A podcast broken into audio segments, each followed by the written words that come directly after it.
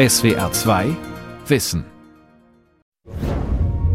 How would you feel about taking a journey based on your DNA? 2016 geht ein Videoclip über einen Abstammungstest viral. Dann dachte ich, die letzte Möglichkeit, die ich jetzt noch habe, wäre dieser Test, dieser Herkunftstest, dass man äh, schaut, wo kommen meine Gene auf der Welt vor. So do you know how DNA works? So you get half from mum and half from dad, so 50% from each of them, and they get 50% from their parents, and back and back and back.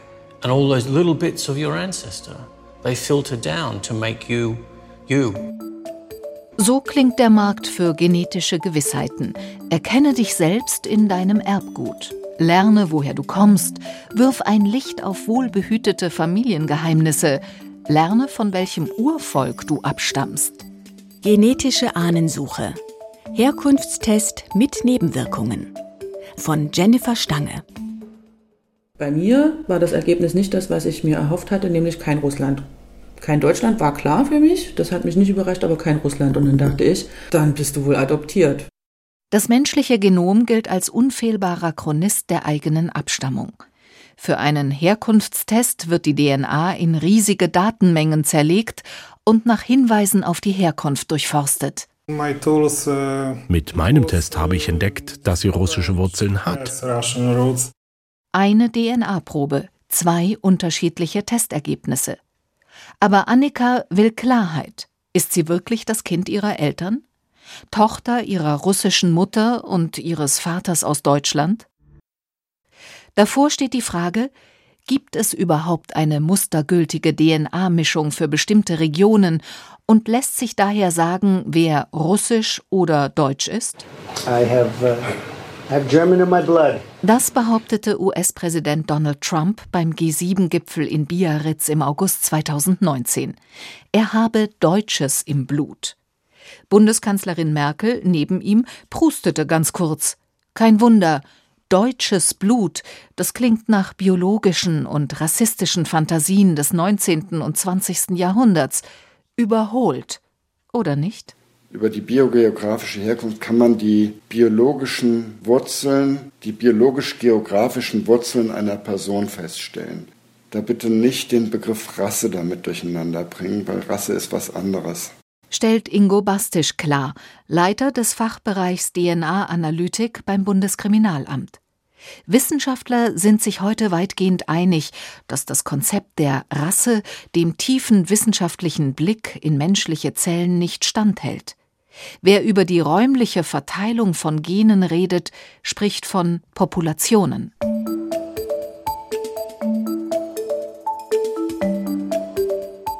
Annika ist Ende 30 und Lehrerin.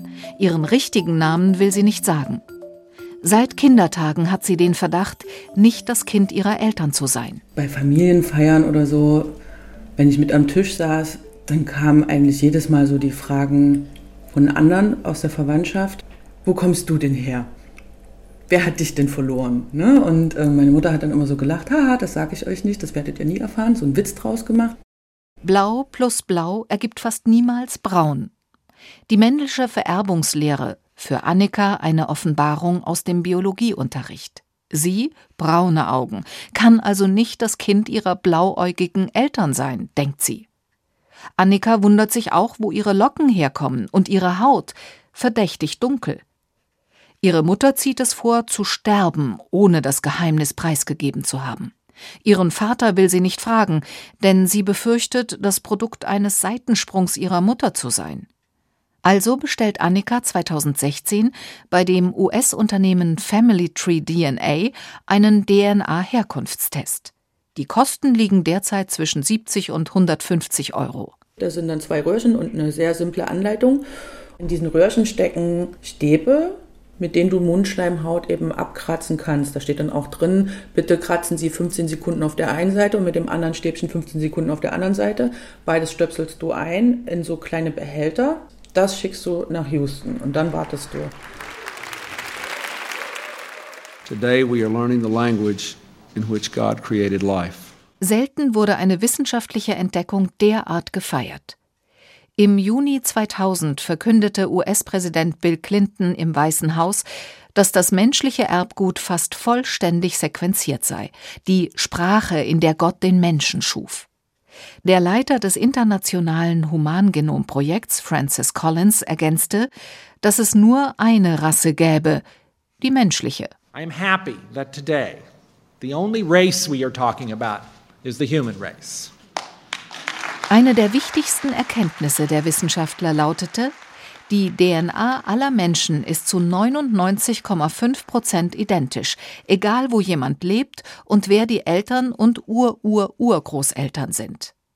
Bei 99,5 Prozent bleiben allerdings 0,5 Prozent. Das sind immerhin rund drei Millionen Punkte auf dem Genom. 0,5 Prozent genetische Differenz. Dieser Differenz widmeten sich fortan viele Forschungsprojekte und kommerzielle Anbieter. Unternehmen wie Family Tree DNA, kurz FTDNA, suchen auf dem Genom nach Merkmalen, die statistisch gesehen in bestimmten Regionen häufiger auftreten als anderswo. Diese genetischen Daten werden für Kundinnen und Kunden in geografische Informationen übersetzt. Per Mail bekam Annika den Link auf eine Weltkarte zugeschickt. Dann mache ich also diese Karte auf und verstehe erstmal überhaupt gar nichts. Alles Englisch, alles irgendwelche Worte, die ich noch nie gehört habe, weder auf Deutsch noch auf Englisch. Und habe erstmal nicht verstanden, was das jetzt bedeutet, dass da nicht Russland angezeigt ist. Also gar nicht. Und auch nicht Deutschland. Sondern ähm, große Wolken die werden dann in verschiedenen Farben angezeigt, je nach Prozentsatz. Und die rote Wolke, 79 Prozent, stand bei mir über der Türkei und diese Region zwischen Kaspischen und Schwarzem Meer, also so der Kaukasus. Auf Annikas Karte liegt Deutschland wolkenlos da. Damit hat sie gerechnet, denn sie vermutet, dass ihr Vater, der aus einem sächsischen Mittelgebirge stammt, nicht ihr biologischer Vater ist. Dass jedoch kein Wölkchen über Russland zu sehen ist, das Land, aus dem ihre Mutter stammt, ist für Annika ein Schock. Offenbar null genetische Übereinstimmung, weder mit ihrer Mutter noch mit ihrem Vater. Und ich suche dieses eine Bild. Zwei Jahre lang hat Annika Indizien über ihre Herkunft gesammelt und versucht, die Geschichte ihrer Herkunft so zu rekonstruieren, dass sie zum Ergebnis ihres DNA-Tests passt. Ihre Eltern sind viel herumgekommen in den sozialistischen Bruderländern. Das zeigen alte Fotos. Ja, und das ist die Reisegruppe. Das hier, und wo, ist der, wo sind denn die Eltern jetzt? Er hier, das ist der Vater. Mhm. Das ist meine Mutter. Mhm. Hier gibt es ja einige, guck mal, die waren hier in irgendwelchen Wasserfällen. Wie peinlich das wirklich ist. Ne? Ja, ja. Abchasien, ein Land am südlichen Zipfel des Kaukasus. Ein paar körnige Farbfotos belegen, dass Annikas Eltern dort waren, nachdem ihr Bruder geboren wurde und bevor sie auf die Welt kam. Und genau da, über Abchasien und der übrigen Kaukasusregion, steht auf der genetischen Weltkarte von FTDNA eine rote Wolke. Sie bedeutet hohe genetische Übereinstimmung. Komme ich am Ende aus Abchasien? Haben die mich mitgenommen? Bin ich nun adoptiert? Bin ich von hier? Ist mein Vater mein Vater? Ist meine Mutter überhaupt meine Mutter?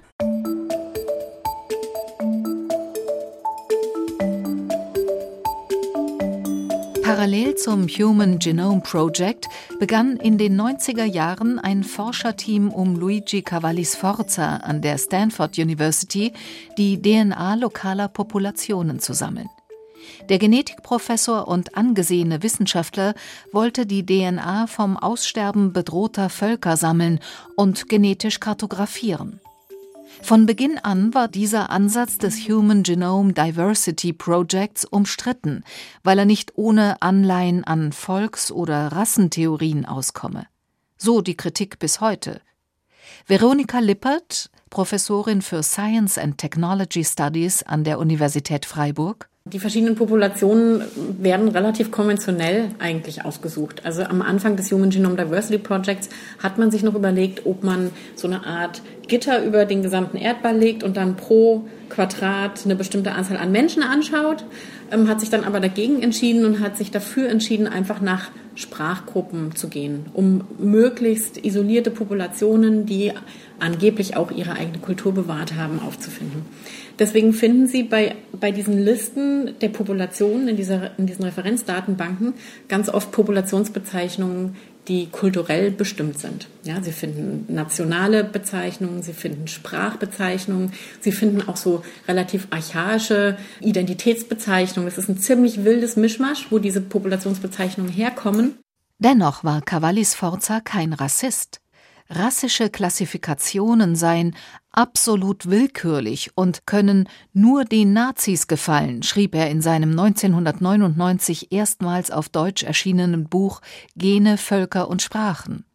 Cavalli Sforza ging es nicht um biologische Unterschiede. Für ihn war die Genetik eine historische Quelle, um Antworten auf offene Fragen der Zivilisationsgeschichte zu finden. Zum Beispiel, wie der Ackerbau nach Europa kam. Dr. Steffen Schiffels vom Max-Planck-Institut für Menschheitsgeschichte in Jena. Die Entwicklung des Ackerbaus in Europa ist ganz klar nicht hier aus sich heraus entstanden. Das konnte man nicht mit Sicherheit sagen aus der Archäologie heraus, aber man hatte diese Vermutung, dass das sich ausgebreitet hat aus dem Nahen Osten und man hat das tatsächlich auch gefunden in den Genen. So konnte ein alter Streit in der Archäologie beigelegt werden. Falsch war die Vermutung, dass nur das Wissen über Pflanzen und Viehzucht aus dem Nahen Osten nach Europa gekommen sei. Bestätigt hatte sich hingegen die These, dass Siedlungsbewegungen diesen Wissenstransfer nach Europa möglich gemacht hatten.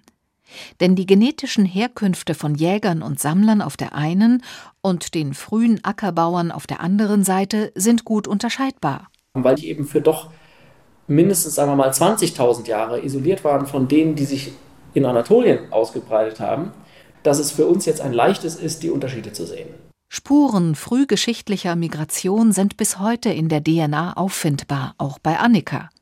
Laut Herkunftstest von Family Tree DNA enthält ihr Erbgut folgende Mischung: 42 Prozent Erbgut früher Ackerbauern, 29 Prozent das von Jägern und Sammlern und zu knapp 20 Prozent das Erbgut von Zuwanderern aus der Metallzeit. Über Annikas Herkunft in der Gegenwart sagt das allerdings so gut wie nichts. Im Verlauf der Jahrtausende gibt es diese starke Isolation nicht mehr. Die Genese einzelner Bevölkerungsgruppen wird immer komplexer. Wie viel Tiefenschärfe in Raum und Zeit ist möglich?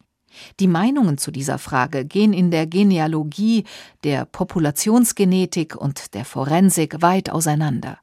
Veronika Lippert, Professorin für Wissenschaftsforschung in Freiburg, hat sich mit unterschiedlichen methodischen Ansätzen beschäftigt. Es gab dann eine Studie über Großbritannien, die die Bevölkerungsstruktur Großbritanniens darstellen wollte.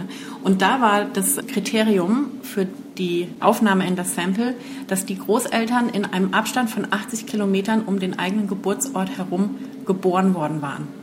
Also nur Familien, die sehr, sehr stark lokal verwurzelt waren. Die Forscher haben dann gesagt, wir konnten damit die Bevölkerungsstruktur Großbritanniens darstellen. Und wir würden sagen, nein, sie haben nur die Bevölkerungsstruktur der Bevölkerung dargestellt, die lokal gelebt hat.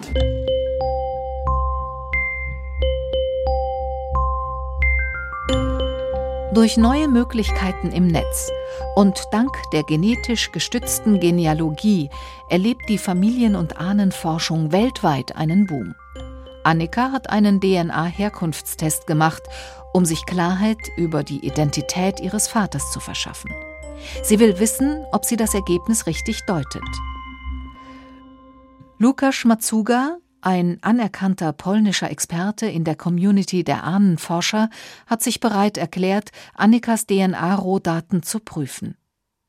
Gibt es tatsächlich keine Hinweise auf Annikas russische Mutter? Uh,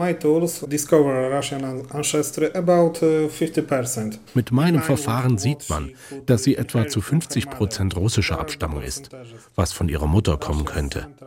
Die prozentuale Verteilung sieht so aus: Zentralrussland 12 Prozent, Mordwinisch-Russisch 9 Prozent, ein bisschen Tschuwaschisch und sie hat nordasiatische Vorfahren, zusammengefasst in der Kategorie Sibirien. Annika könnte also doch die Tochter ihrer Mutter sein. Laut dem Herkunftstest von Family Tree DNA gibt es diese Übereinstimmung nicht. Ein Test, zwei verschiedene Ergebnisse. Wie geht das? Uh, because uh, they don't have uh, Russia at all. FTDNA doesn't have separate Russian category in ethnic makeup and map. Family Tree DNA identifiziere Russisch gar nicht als Kategorie. Deshalb gebe es bei Annika keine Übereinstimmung, sagt Matsuga. Tatsächlich sind Zuordnung und Anzahl der Populationen von Anbieter zu Anbieter unterschiedlich. Das heißt auch, die Ergebnisse divergieren. FTDNA umfasst weltweit 24 Bevölkerungsgruppen. Der polnische Genealogie-Experte Matsuga identifiziert sagenhafte 500 Populationen. Auch Steffen Schiffels vom MPI für Menschheitsgeschichte wirft einen Blick auf Annikas Weltkarte von FTDNA. Dort steht eine gelbe Wolke über Polen und den baltischen Ländern. Ihre Ausläufer enden an der Grenze zu Russland. Doch Gene halten sich nicht an Ländergrenzen, betont Schiffels.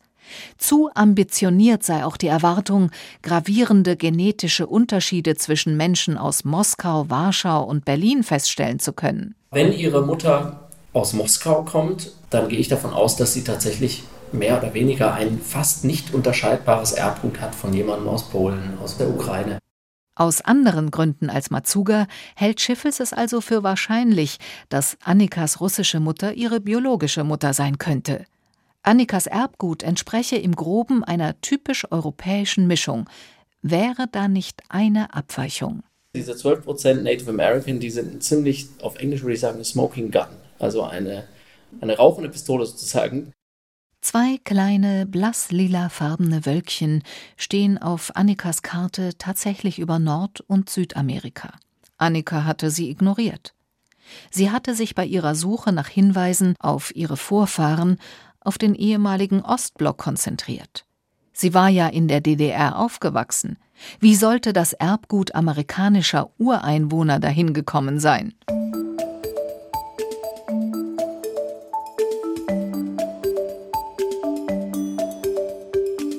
Von Anfang an interessierten sich auch Kriminalwissenschaftler und Ermittlungsbehörden für die Herkunftsanalyse per DNA weil, so die hoffnungsvolle Annahme, die genetische Herkunft etwas über das Aussehen eines unbekannten Täters verrate.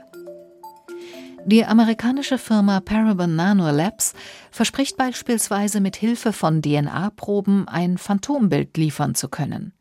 Damit warb auch das Bundeskriminalamt 2017 bei einer Tagung im Justizministerium für die Einführung der Herkunftsanalyse. Im Frühjahr 2019 klang das bescheidener.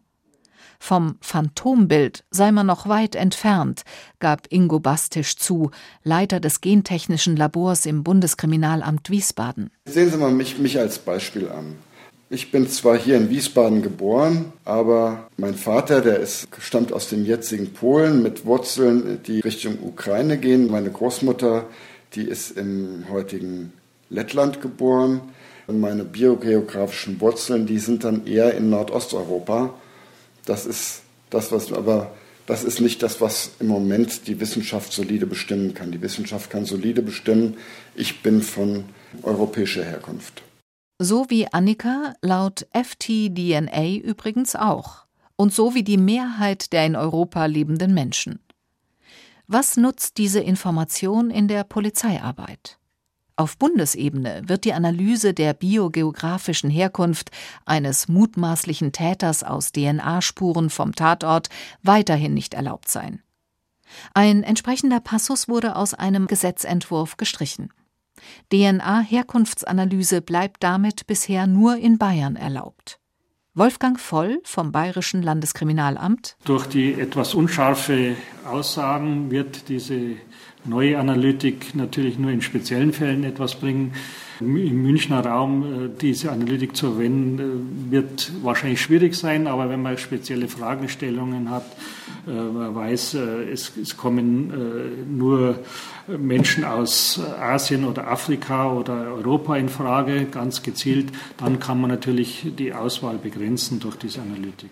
Nicht nur genetische Forensiker legen Referenzdatenbanken an. Im Fall Bayerns liefern kommerzielle Unternehmen Komplettlösungen an Ermittlungsbehörden. Abhängig vom DNA-Typ kann es zu unterschiedlichen Ergebnissen kommen. Das hier ist jetzt eine Probe, die wurde genommen im Zusammenhang mit diesem Bombenanschlag in Madrid. Nach den Bombenanschlägen in Madrid 2004 gelang es der Polizei, die DNA von sieben unbekannten Tatverdächtigen zu sichern. Eine Forschergruppe sollte ihre Herkunft bestimmen. Die Ergebnisse wurden später in Fachkreisen veröffentlicht. Dr. Fabian Staubach gehört zum Team von Veronika Lippert an der Universität Freiburg. Man wollte halt gerne sich entscheiden in den Ermittlungen, ob man in Richtung ETA ermittelt oder in Richtung islamistischer Anschlag. Ja, die Idee war, wenn es Nordafrikaner sind, ist es möglicherweise eher ein islamistischer Anschlag. Wenn es äh, Spanier sind, dachte man, es könnte eher ETA sein. Also es ist quasi die, wie soll man sagen, hier wird ähm, abgeleitet, politische Motivation oder religiöse Motivation letzten Endes aus den, aus den genetischen Daten. Am Ende stand ein aufsehenerregendes Ergebnis. In vier von sieben Fällen waren sich die Forscher sicher. Die DNA-Spuren verweisen auf Täter aus Nordafrika. Damit war für die Ermittler klar, dass es islamistische Terroristen gewesen sind, die die Bomben in den Zügen platziert hatten. Der Fall zählt in Europa zu den Meilensteinen für den Einsatz der DNA-Herkunftsanalyse in der forensischen Ermittlungsarbeit. Aber belegt dieser Fall auch, dass es klare genetische Unterscheidungen zwischen Bevölkerungsgruppen gibt?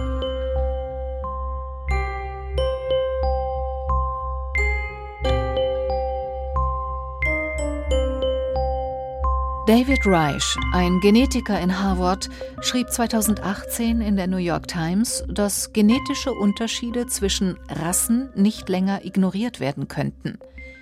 Dafür wurde Reich heftig kritisiert, auch von Thorsten Vogt, Professor für Technologiesoziologie an der Universität Aachen.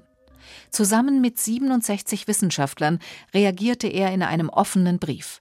Die Einteilung in biologische Rassen sei willkürlich. Genauso gut könne man Menschen nach Fans verschiedener Fußballmannschaften aufteilen. Und wenn man jetzt zum Beispiel hergehen würde und schaut sich an Dortmund und Schalke-Fans, dann werden wir mit Sicherheit einen Marker finden, der ausschließlich bei Schalke-Fans oder ausschließlich bei Dortmund-Fans auftritt. Einfach, das liegt äh, rein an statistischen ähm, Dimensionen und daran, dass bei so vielen Basenpaaren, die es gibt, wir mit Sicherheit einen genetischen Marker finden, der eben distinkt für diese beiden Fangruppen auftritt. Und dann könnte man genauso gut sagen, ja, das ist genetisch.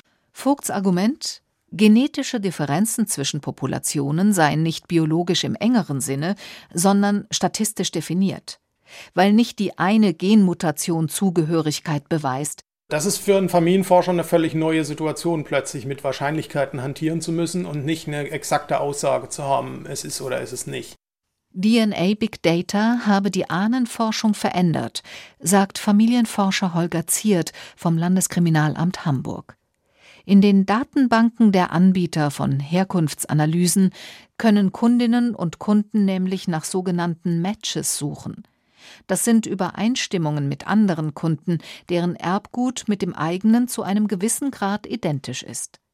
Annika hat das auch versucht und dazu unter anderem ein Tool von FTDNA genutzt.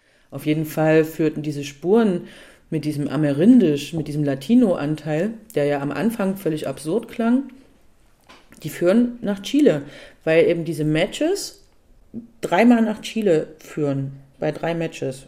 Das passt zu den 12% Native American auf Annikas Karte mit den Wölkchen. Und diese 12% lassen Annika vermuten, dass ihr Großvater oder Großmutter väterlicherseits aus Amerika stammt. Sind diese Matches laut FTDNA mögliche Verwandte vierten Grades die erste heiße Spur, die zu Annikas unbekanntem Vater führen könnten? Ziert schaut sich diese Treffer genauer an und dämpft die Erwartungen. Das ist natürlich genau so ein Fall, wo die Menge der DNA, die dann noch übereinstimmt, sehr gering ist ähm, und die Zahl der Personen, die dafür in Betracht kommt, rein rechnerisch sehr groß ist. Umso kleiner diese Übereinstimmung wird, umso größer wird die Wahrscheinlichkeit, dass diese Übereinstimmung zufällig ist und gar nicht eine echte Verwandtschaft wiedergibt. Doch Annika hat mittlerweile eine Theorie, die mögliche Verwandte in Chile erklären könnte. Die DDR hatte nach dem Militärputsch durch Pinochet ein paar tausend Flüchtlinge aus Chile aufgenommen. Ist einer von denen ihr Vater? Annika geht den Matches nach. Ich habe diese Menschen gegoogelt, die sind alle bei Facebook und einer sah mir ähnlich, einer sah mir nicht ähnlich. Und ähm, diese drei Menschen, da ist eine von einer Frau und die ist die Tochter von dem anderen. Und sie hat einigen per Mail geschrieben. Wie sieht es aus? Äh, haben Sie Verwandte, die in der DDR waren, 1980 ungefähr? Fehlanzeige. Genau so aber haben im Jahr 2018 US-Ermittler den sogenannten Golden State Killer gefunden. Über ein Match in einer öffentlichen DNA-Datenbank. Sacramento County District Attorney Anne Marie Schubert cheered the technique used to identify the suspect. The answer was and always was going to be in the DNA. Die Genealogie lebt vom Vergleich. Doch die Kundinnen und Kunden von kommerziellen Anbietern und öffentlichen DNA-Datenbanken, die ihre Vorfahren und Verwandte suchen, sind still und leise zu Informanten und Informantinnen von Ermittlungsbehörden geworden. Und nicht nur sie allein, denn das DNA-Profil einer Person legt die Spur zu unzähligen anderen, zu den Eltern, Geschwistern, Kindern, Tanten und so weiter. Annika fühlt sich ausgenutzt. Ja, das will ich nicht. Also diese Firma nutzt meine Unsicherheit und meine Unwissenheit aus und macht mich da ungefragt zum Hilfs-Sheriff.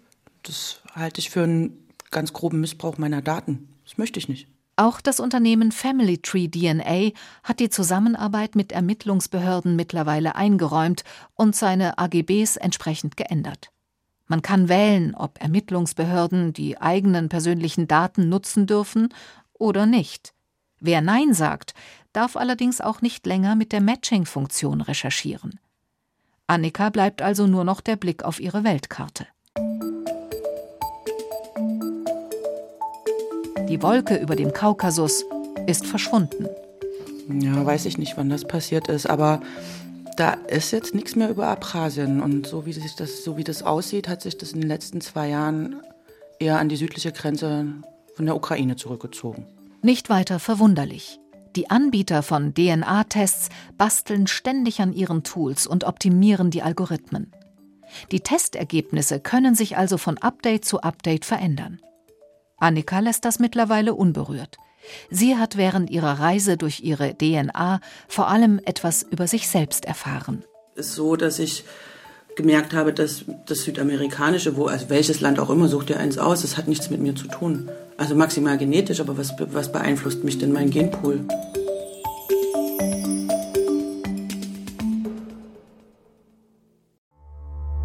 SWR 2 Wissen. Manuskripte und weiterführende Informationen zu unserem Podcast und den einzelnen Folgen gibt es unter swr2wissen.de.